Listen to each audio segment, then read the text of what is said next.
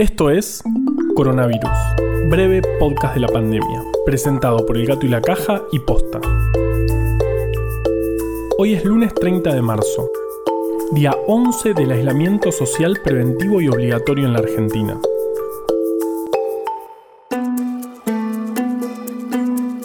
El aislamiento se extendió hasta el final de Semana Santa, o, para los que nos criaron ateos, el 12 de abril. Y eso es una buena noticia porque significa que nos vamos a seguir escuchando. Sin embargo, hay que estar atentos a algo. Estamos empezando a manejar números más altos, por la simple razón de que cada caso, cada muerte, cada día de aislamiento se suma al anterior. Aunque sea previsible, las cifras crecen.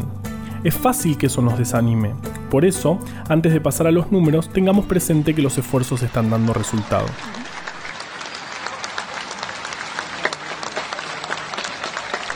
¿Listo? Bueno, vamos. En el mundo se superaron los 700.000 casos, más del doble de cuando empezamos este podcast. Hay países que están realmente complicados y no lo están pudiendo manejar. Por suerte, no es el caso de Argentina. Desde que nos escuchamos el viernes hubo 275 casos nuevos en el país. Son números bajos respecto a lo esperado. De todos modos, tenemos que seguir teniendo paciencia. Ya se distribuyeron kits diagnósticos, lo cual seguramente aumenta el número de casos nuevos, además del aumento propio por el avance de la epidemia. Así que pronto empezaremos a manejar cifras más altas. Lo bueno es que estamos en casa.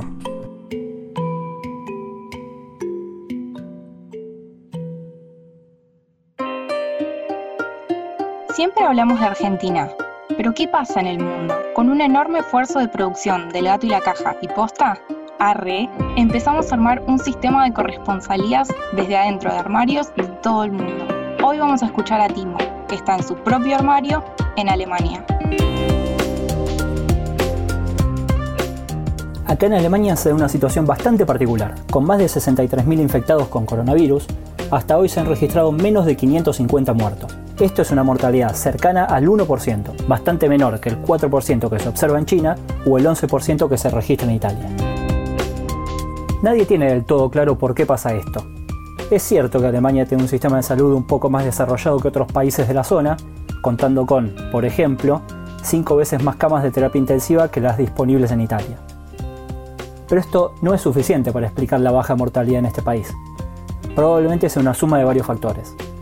Por un lado, más del 70% de los infectados son jóvenes sanos de entre 20 y 50 años.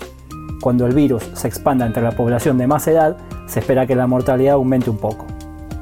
Seguramente también está ayudando que, a pesar de que por acá todavía no se ha declarado la cuarentena, las recomendaciones de distanciamiento social están frenando eficientemente la transmisión del virus. De hecho, seguir las reglas y tomar distancia de las personas es algo que a los alemanes no les cuesta ni un poquito. Más allá de esto, parecería que lo más significativo ha sido el testeo temprano a quienes presentaban el más mínimo síntoma, tuvieron contacto con algún caso confirmado o simplemente volvían de zonas de riesgo. Esto permitió actuar rápidamente en los casos positivos y ha ayudado a identificar y aislar de inmediato el caso cero, un joven de la zona de Bavaria que había estado en contacto con una ciudadana china infectada pero que todavía no presentaba síntomas. Por otro lado, tener un mayor número de diagnosticados hace que, porcentualmente, la mortalidad calculada tiende a ser menor. Por último, puede que simplemente todavía no haya pasado lo peor y que Alemania se encuentre dos o tres semanas más atrás que sus vecinos en cuanto al avance del virus. Los próximos días serán decisivos para ver el verdadero alcance de la enfermedad por esta zona. Soy Timoteo Marchini y estoy grabando esto desde adentro de un shrunk. Hablemos de antivirales. Una forma de tratar a las personas con COVID-19 es a través de los antivirales.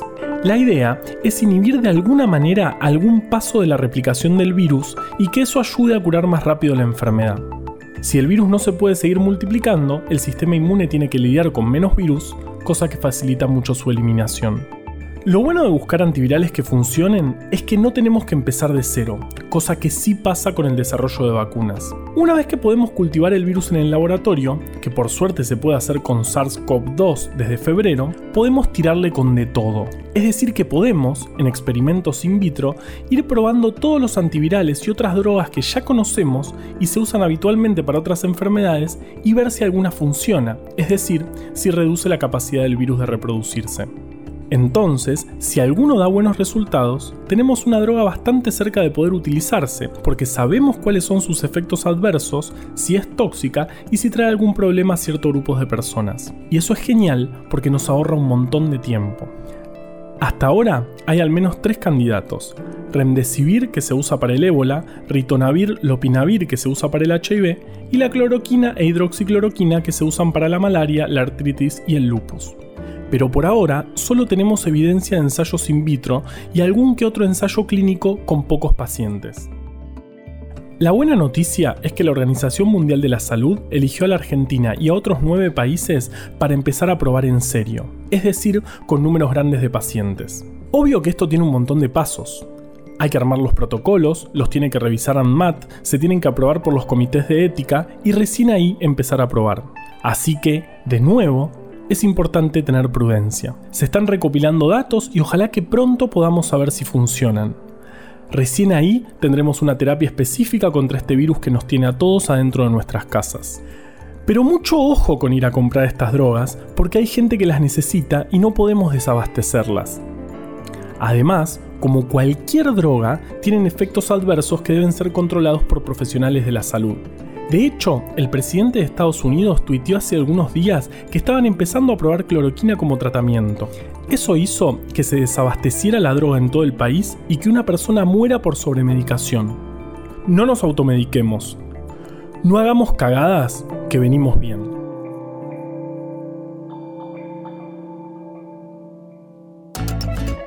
Coronavirus, breve podcast de la pandemia, es una producción original del Gato y la Caja junto a Posta. Si vas a compartir un audio, que sea este. A la desinformación le tenemos que ganar en su cancha. Ayúdanos a que Breve Podcast llegue a todos lados. En tiempos de pandemias de información y desinformación, sigamos compartiendo datos confiables. Sumate a bancar estas iniciativas en elgatoylacaja.com barra bancar. Junto al gato y la caja hicimos breve atlas anecdótico de la ciencia podés conseguir este y otro montón de libros hermosos más en abrecultura.com. Escucha todos los podcasts de Posta en posta.fm. También puedes encontrarlos en Spotify, Apple Podcast y tu app de podcast favorita. En la coordinación general de este podcast estuvo Nahuel Ugacio. Me acompaña desde la estación central de armarios Valeria Sanabria. Desde Alemania, el corresponsal invitado Timoteo Marchini. Producción por posta Luciano Banchero y Diego del Agostino. En la edición, Leo Fernández. La identidad visual de este podcast es de Belén Kakefuku. Este episodio fue escrito por Juan Cruz Balián, Valeria Sanabria, Ezequiel Calvo y por mí. Yo soy Juan Manuel Carballeda. Quédate en tu casa y nos escuchamos mañana.